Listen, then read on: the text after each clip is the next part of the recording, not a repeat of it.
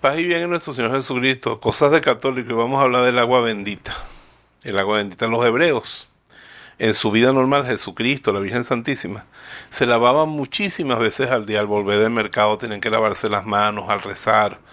Porque por eso que nosotros tenemos todavía en las iglesias, que en algunas existen, la pila de agua bendita. Los musulmanes se lavan para poder entrar en la mezquita, los judíos también se lavan para entrar en la sinagoga, los hebreos. Y nosotros antes nos persinábamos con agua bendita al entrar en la iglesia. Por cuestiones de higiene eso se ha ido eliminando.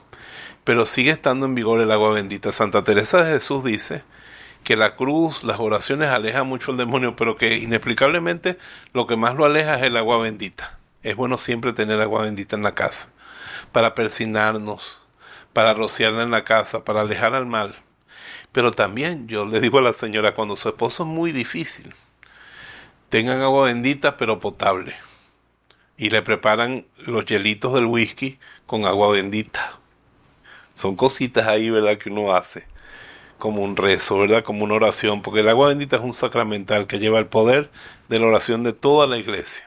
Ya yo veo muchas señoras llenando la hielera. Pero tiene que ser agua potable, ¿verdad? Que la lleven a bendecir. El agua bendita échele un poquito de agua bendita potable en el, en el tetero de su bebé, en la sopa del enfermo.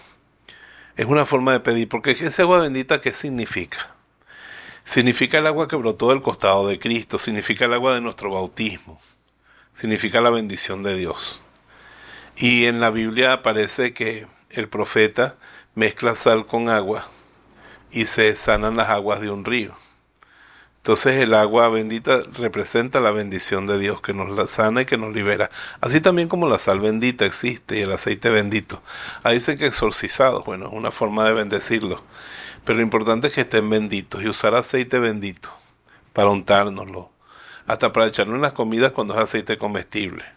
Usar sal bendita, usar agua bendita, es traer bendición sobre nuestra vida. Es la oración. La oración es lo que hace santas esas cosas la oración de la iglesia. Yo, soy devoto del agua bendita. Es bello en la noche tener un frasquito chiquito en la mesita de noche y cada noche antes de dormir, signarnos.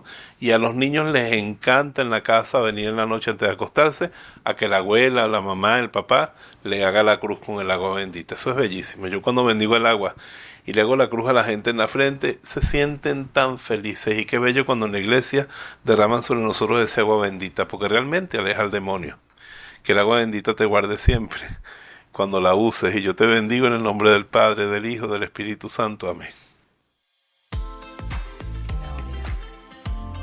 Si este mensaje ha bendecido tu vida, suscríbete a nuestro canal, haz clic en el botón me gusta y activa las notificaciones. La voz de Jesús. Queremos que la sangre de Cristo no se derrame en vano.